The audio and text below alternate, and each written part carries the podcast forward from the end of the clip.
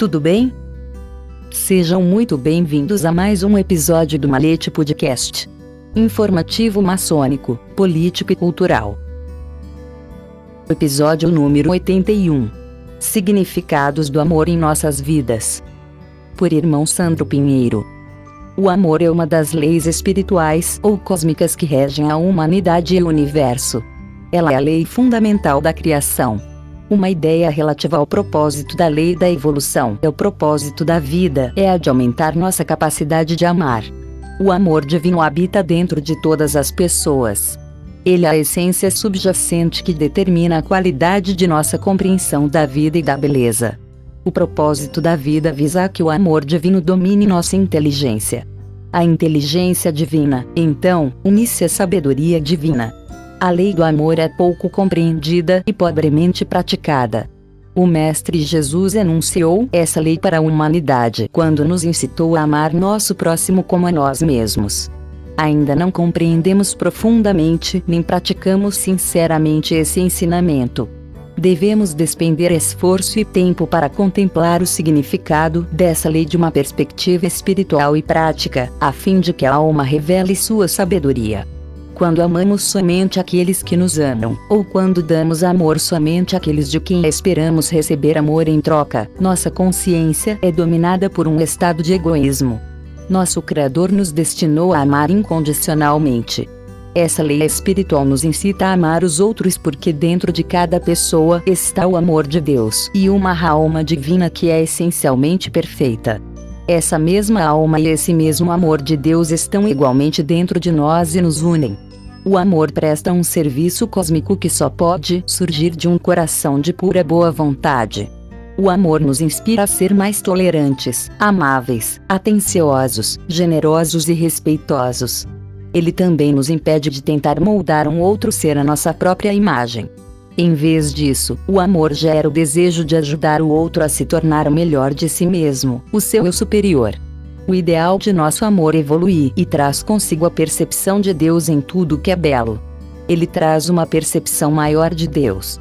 O amor se torna um arco-íris, trazendo esperança para os céus nublados da vida, quando nossos ideais são semelhantes a Deus.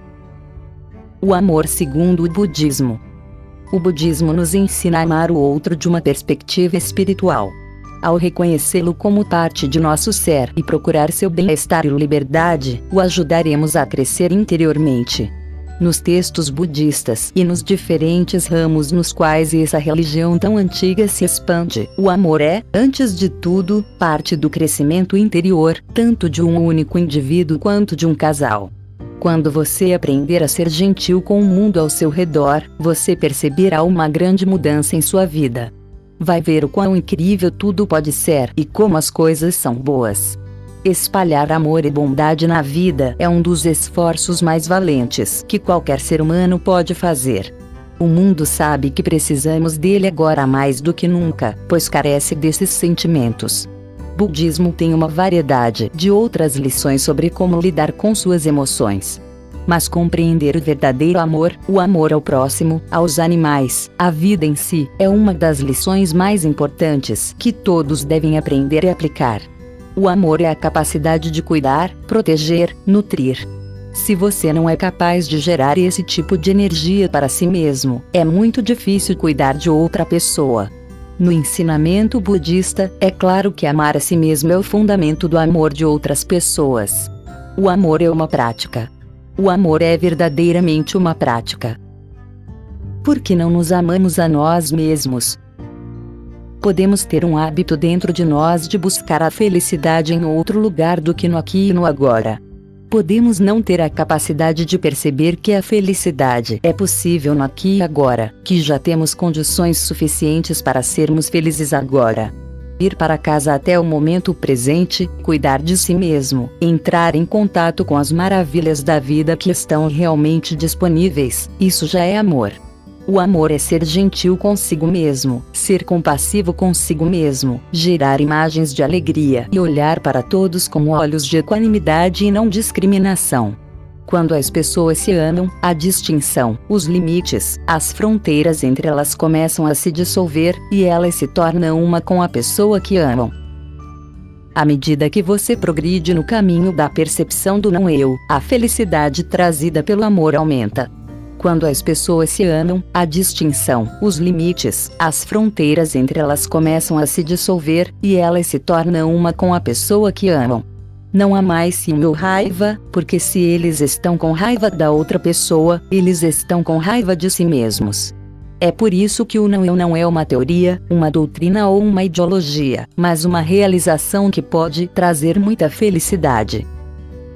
Eros Deus do Amor Eros, o deus do amor na mitologia, simboliza o amor sensual, que compreende a vontade e o desejo, amor-apego, portanto.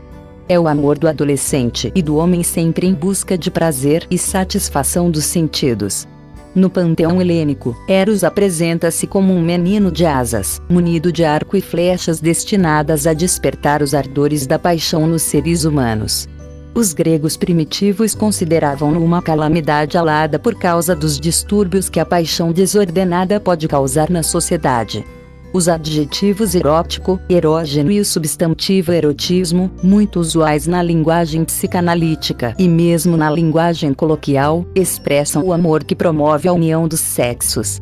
Trata-se da forma primária de amar, necessária à perpetuação da espécie.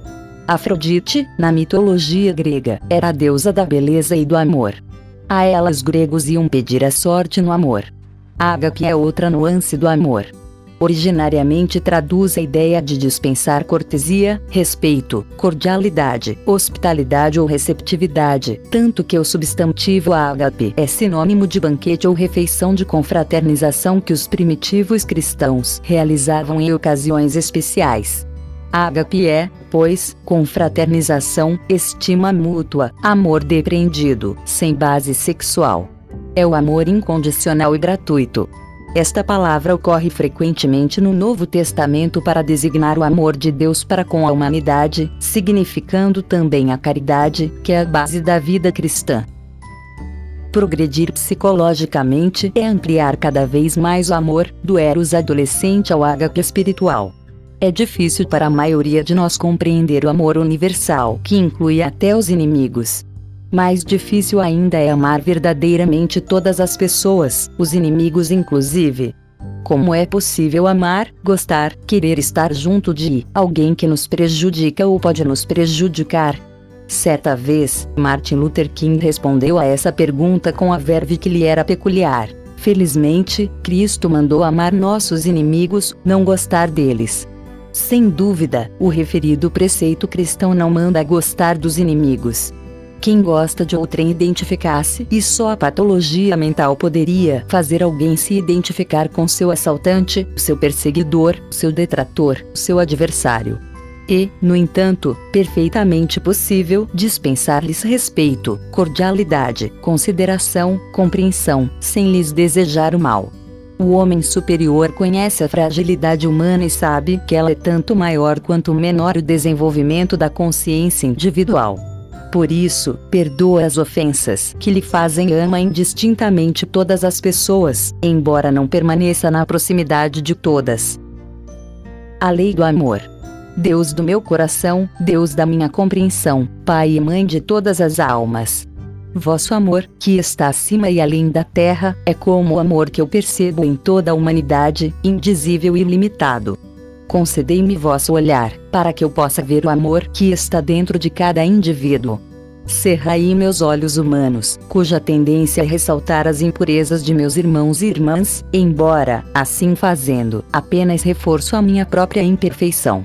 Se eu for capaz de ver o amor que está dentro de meus irmãos e irmãs, serei capaz de ver e sentir vosso amor que está dentro de mim, pois eles são mesmo o único amor, vossa imagem divina.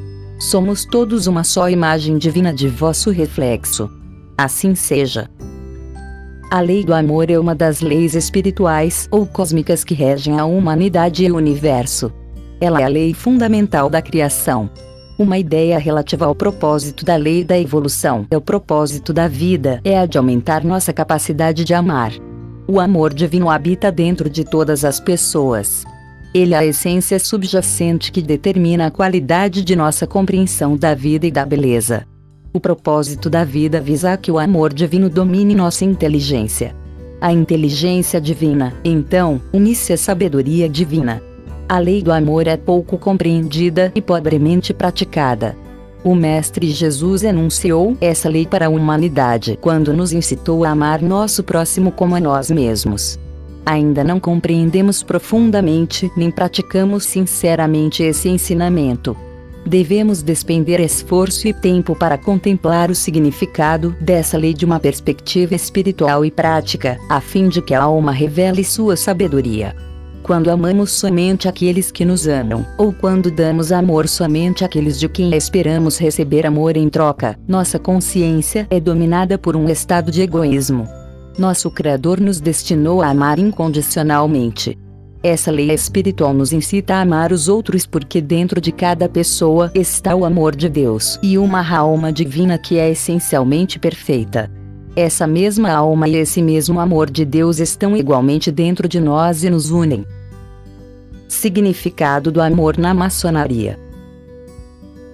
Amor fraternal que os maçons são ensinados a olhar a raça humana como uma só família, o alto e o baixo, o rico e o pobre, todos criados por um Pai Todo-Poderoso e habitando um mesmo planeta, devendo ajudar e proteger uns aos outros. É assim que a maçonaria se torna um instrumento de união de homens de todos os países, credos, raças, culturas e opiniões, promovendo a verdadeira amizade entre aqueles que poderiam, de outra forma, permanecer toda uma vida sem nunca terem se conhecido.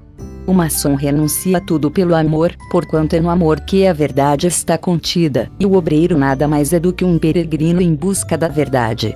O amor fraternal entre os maçons não é só, diria que nem sequer é principalmente um conceito de origem religiosa, no sentido de que todos somos criados por uma entidade superior. Todos os que aqui estamos viajando nessa grande nave azul, a Terra, o que queremos mesmo é viver bem, em harmonia, encontrar respostas para nossos questionamentos seculares e sermos felizes, buscando com as nossas ações tornar feliz a humanidade, conduzindo-nos à verdade e à justiça, mas conscientes que é indispensável a prática do bem e do amor fraternal. Amor é a força que mantém o universo coeso. É a mais pura das energias positivas é o conquistador inconquistável. O amor não é cego, vê muito mais claramente e inspira compaixão, tolerância e paciência. O amor não aceita desesperança. O amor descobre algo de bom ou aproveitável em todas as situações negativas. O amor é sempre leal e jamais se extingue. O amor é invencível. O amor presta um serviço cósmico que só pode surgir de um coração de pura boa vontade. O amor nos inspira a ser mais tolerantes, amáveis, atenciosos, generosos e respeitosos. Ele também nos impede de tentar moldar um outro ser à nossa própria imagem.